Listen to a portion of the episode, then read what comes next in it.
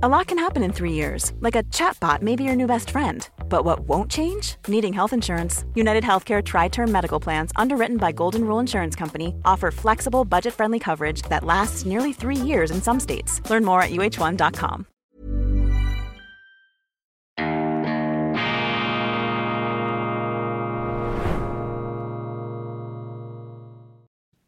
Grüezi miteinander, ganz herzlich willkommen und einen wunderschönen, entspannten, gesegneten guten Morgen, meine sehr verehrten Damen und Herren, liebe Freunde, vor allem in Deutschland und in Österreich. Ich darf Sie begrüßen nach einer hochinspirierenden Romreise zurück in Zürich zur internationalen Ausgabe von Weltwoche Daily, die andere Sicht, unabhängig, kritisch gut gelaunt am Freitag, dem 12. Januar 2024. Unsere Zeit, ich habe in der schweizerischen Ausgabe bereits darüber gesprochen, unsere Zeit krankt an einem akuten Traditionsverlust. Wir sind im Begriff, den Halt, den Boden unter den Füßen zu verlieren, weil wir uns einbilden, dass wir selber die Herren der Welt, die Meister des Universums seien. Die uralte Hybris, der Größenwahn hat von den Menschen Besitz ergriffen. Ist ja klar, wenn man nicht mehr weiß, woher man kommt, wenn man es auch nicht mehr wissen will, dann bildet man sich eben ein, dass man alles selber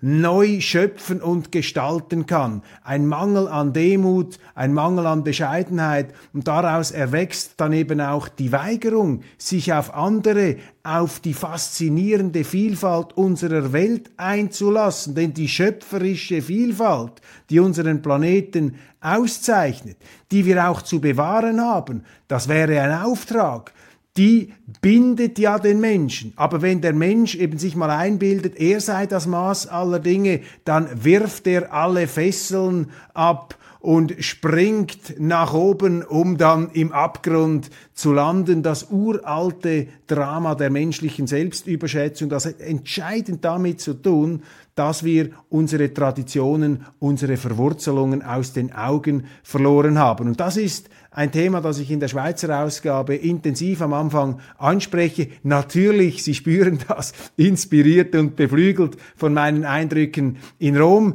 Ich äh, sage nicht, ich behaupte nicht, dass man die Vergangenheit äh, für heilig erklären sollte oder unter Denkmalschutz stellen sollte, aber ich bin ein Verfechter des organischen, behutsamen Wachstums und vor allem der menschlichen Bescheidenheit, der Demut, wenn es darum geht, ähm, große Räder zu drehen, die sehr, sehr viele Menschen betreffen, vor allem in der Politik, wenn sie die Machtmittel eines Staates in der Hand haben, dann müssen sie aufpassen. Und diese Vorsicht, diese Demut ist heute in vielen politischen Lagern abhanden gekommen. Und für Deutschland ähm, könnte man vielleicht hinzufügen ein Wort des früheren Kanzlers Helmut Schmidt, der einmal gesagt hat, wer Visionen hat, sollte zum Arzt. Die Visionsmüdigkeit der deutschen Politik nach dem Zweiten Weltkrieg war etwas sehr Heilsames, weil die Deutschen an einer Überdosis an Visionen letztlich zugrunde gegangen sind. Ja, die Visionen der verschiedenen Ideologen und äh, Despoten, die sich da aufgeschaukelt und aufgeschwungen haben. Diese Visionen haben nicht nur Deutschland, sondern die ganze Welt in den vorübergehenden Ruin getrieben. Und aus dieser Erfahrung heraus ist ja die deutsche Nachkriegspolitikergeneration sehr, sehr pragmatisch angetreten. Und dieser Pragmatismus scheint mir heute auch wieder die Vision, die Antivisionsvision zu sein, die man Deutschland vielleicht ans Herz legen müsste. Hört auf mit diesen groß angelegten Projekten, fertig mit dieser Weltbelehrungs- und Lehrmeisterallüre da in der ganzen Weltgeschichte herumreisen, um allen das eigene, das private Evangelium zu verkünden. Das ist doch alles Unsinn. Man sollte sich doch darauf beschränken, die Probleme, denen man sich stellt, äh, dass man diese Probleme einigermaßen verträglich und sachgerecht löst. Und Pragmatismus, das würde bedeuten Wirklichkeitssinn, das würde bedeuten, die Demokratie ernst zu nehmen, das heißt auch den Wähler ernst zu nehmen, ihm nicht einfach zu unterstellen, er sei da rechtsextrem oder demokratisch minder bemittelt, wie sich das vor allem die Bewohner äh, des Ostens äh, von Deutschland immer wieder anhören müssen, diese, diese Reitpeitschen-Attitüde da aus der Hauptstadt Berlin. Das sind Töne, ähm, die zeigen, dass die Demokratie nicht ernst genommen wird. Oder wenn Sie Minister haben, äh, die protestierenden Bauern unterstellen, sie würden einen Umsturz planen oder hätten äh, gewalttätige Anwandlungen, wie das etwa der Wirtschaftsminister Habeck getan hat, da denunzieren Sie das Volk, nehmen Sie den Souverän nicht mehr ernst. Also die Politiker, die der Demokratie und dem Wähler ihren Posten verdanken, zur Sicherung ihrer eigenen Macht, versuchen sie dann, den Souverän, wenn er sie kritisiert, plötzlich in Misskredit, ähm, in ein schiefes Licht zu stellen. Demokratie ernst nehmen, mit allen Reden, auch mit der AfD natürlich, wenn sie entsprechend ihrer Stärke dann eingebunden ist in die verschiedenen Gremien. Das ist doch eine wichtige pragmatische Forderung, nicht die eigene Sicht verabsolutieren, den eigenen Schrebergarten äh, zum Maß aller Dinge erheben. Das ist der falsche Weg. Demokratie heißt mit allen reden. Und ein zweiter Punkt, ganz wichtig, auch in der deutschen Geschichte angelegt, die Wirtschaft ernst nehmen. Das Geld muss zuerst verdient werden, bevor es ausgegeben werden kann.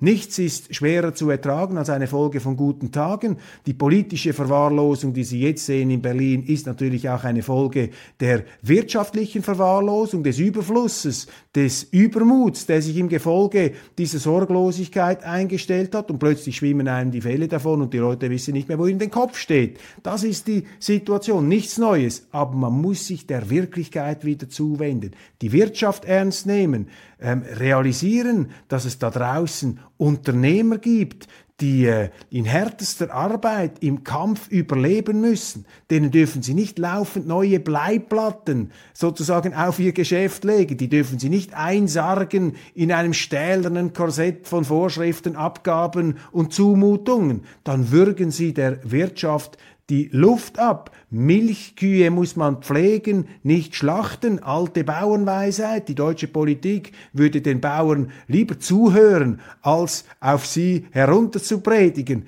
Das hätte einen lehrreicheren Effekt auf jeden Fall. Also diese Hinwendung zur Wirklichkeit. Deutschland braucht keine großen Visionen. Deutschland braucht kein ähm, umfassendes ideologisches neues Gesamtprogramm. Das zu allerletzt. Aber es braucht mehr Pragmatismus, es braucht mehr Wirklichkeit. Ich werde heute noch eine Sondersendung aufzeichnen zu der Podiumsdiskussion am Jahrestag 2024 des Deutschen Beamtenbundes im Hinblick auf die EU-Parlamentswahlen. Eine hochinteressante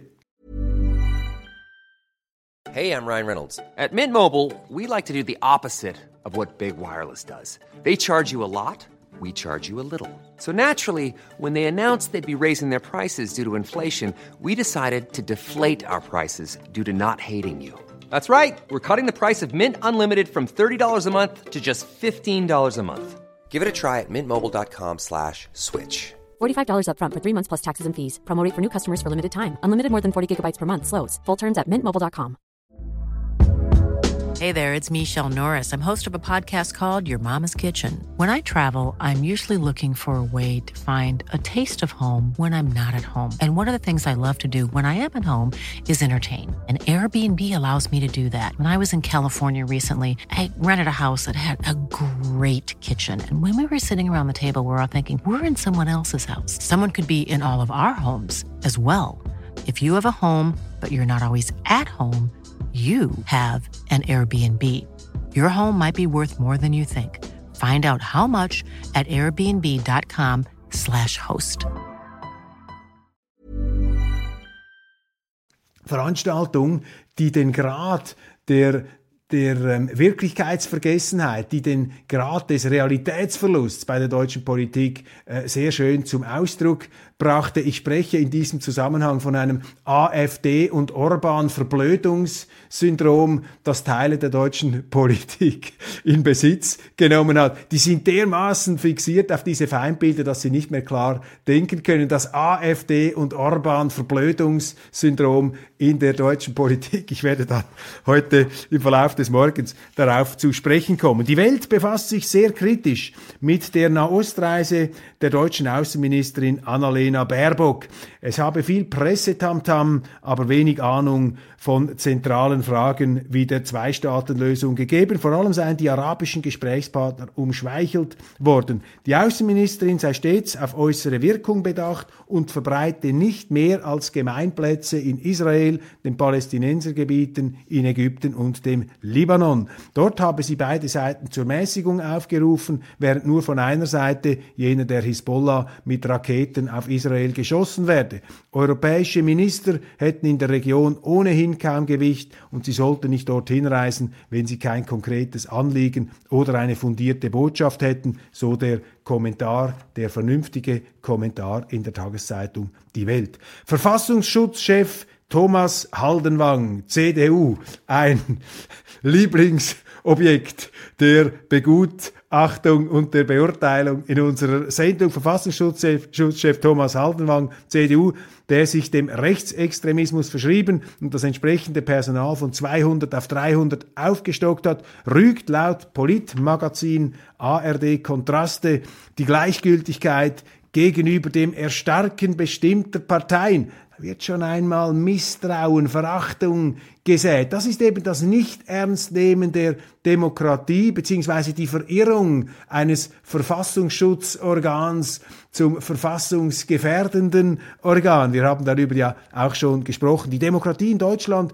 sei stärker bedroht, als es von der Mitte der Gesellschaft wahrgenommen werde. Die schweigende Mehrheit solle wach werden und endlich auch klar Position beziehen gegen den Extremismus in Deutschland. Man habe sich in der Komfortzone des Privatlebens bequem eingerichtet, wobei ich nicht weiß, ob alle so komfortabel leben wie der staatlich gut besoldete Chefbeamte Haldenwang. Ein großes Problem sei der Antisemitismus, wobei 2022 mehr als 2600 antisemitische Straftaten geschehen seien und natürlich sehr viele seit dem Terrorangriff der Hamas. Welchen Hintergrund diese Straftaten haben, sagte er allerdings nicht. Vielleicht, weil Haldenwang sie nicht einfach der AfD zuschieben kann, sondern dann von der Zuwanderung kulturfremder Bevölkerungsgruppen reden müsste, die seine CDU vorangetrieben hat. Und diese Rede des Verfassungsschützers ist, Verfassungsschützers ist für mich Ausdruck genau dieser verrückten, also verrückten aus der, aus den Fugen geratenen ähm, Auffassung, dass man in einer gewollten Wahrheit und Nebelhaftigkeit verschiedene Dinge in einen Zusammenhang bringt, die gar nichts miteinander zu tun haben. Der Aufstieg gewisser Parteien, der Antisemitismus, das zielt natürlich darauf ab, die AfD selbstverständlich ähm, zu denunzieren als antisemitische Partei. Aber, Herr Haldenwang, ich glaube, man müsste hinzufügen, dass es eben nicht entmenschte AfDler sind, die auf Berlins Straßen mit Anti-Israel-Flaggen herummarschieren und das Kalifat ausrufen wie etwa in Essen. Das sind Zuwanderer aus Gebieten, die von der früheren CDU-Regierung sozusagen als Zustrom von Fachkräften idealisiert und verherrlicht wurde. Und da sehen Sie, dass eben ein Verfassungsschutzorgan ich sage nicht, dass da eine Absicht dahinter steckt. Ich äh, glaube, die Inkompetenz ist vielleicht der größere Faktor, dass da ein Verfassungsschutzorgan abrutscht in Gefilde, die dann selber wieder der Verfassung gefährlich werden könnten, wenn nämlich so ein Verfassungsschutzorgan sich einspannen lässt von der Regierung gegen die Opposition. Und ohne Opposition kann es keine Demokratie geben. Und das ist für mich eine sehr reale Gefahr, die ich heute in Deutschland beobachte, diese Gehässigkeit, ähm, diese Unduldsamkeit, diese Intoleranz gegenüber allem, was vom Mainstream abweicht, ähm, die Nichtbereitschaft, die Opposition ernst zu nehmen. Dahinter steckt die Wählerverachtung, man nimmt den Wähler nicht ernst, man unterstellt denen irgendetwas, eben Gewaltmotive, Antisemitismus,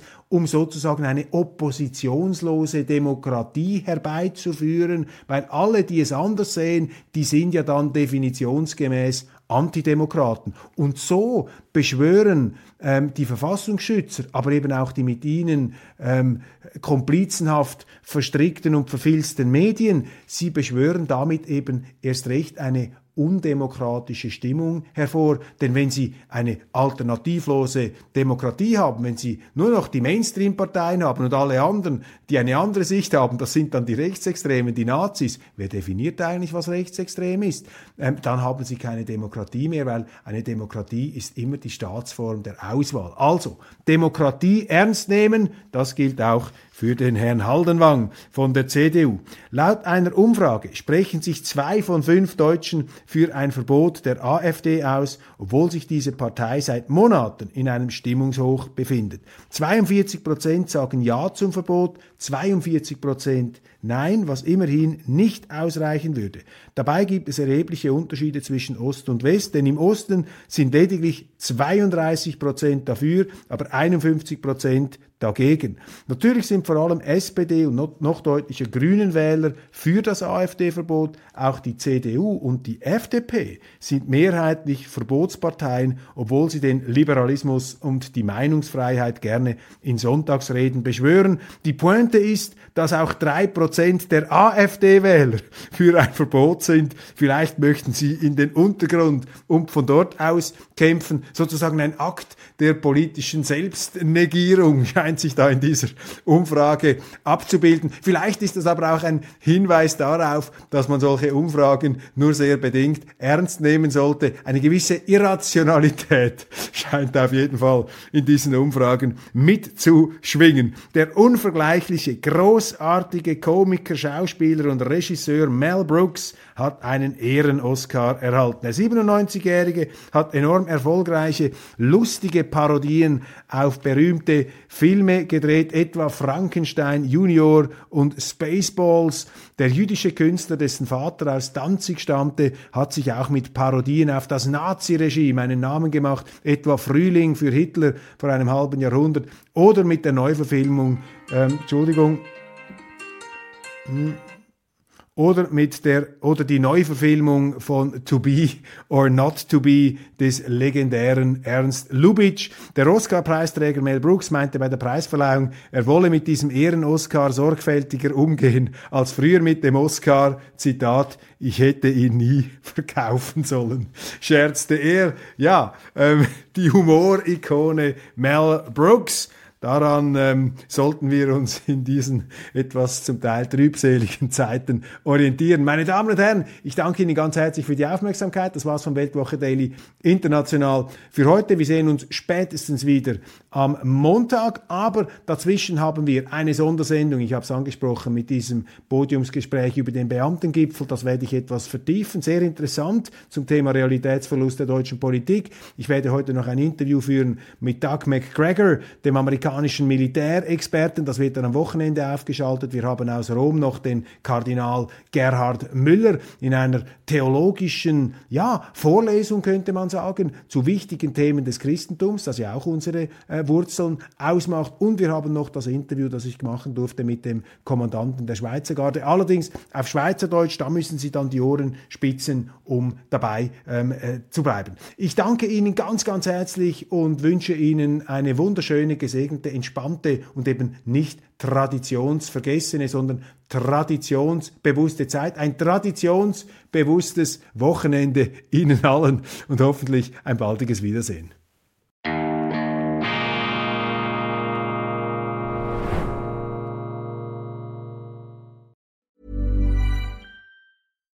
Hi, I'm Daniel, Founder of Pretty Litter. Cats and cat owners deserve better than any old-fashioned litter. That's why I teamed up with scientists and veterinarians to create Pretty Litter. Its innovative crystal formula has superior odor control and weighs up to 80% less than clay litter. Pretty Litter even monitors health by changing colors to help detect early signs of potential illness. It's the world's smartest kitty litter. Go to prettylitter.com and use code ACAST for 20% off your first order and a free cat toy. Terms and conditions apply. See site for details.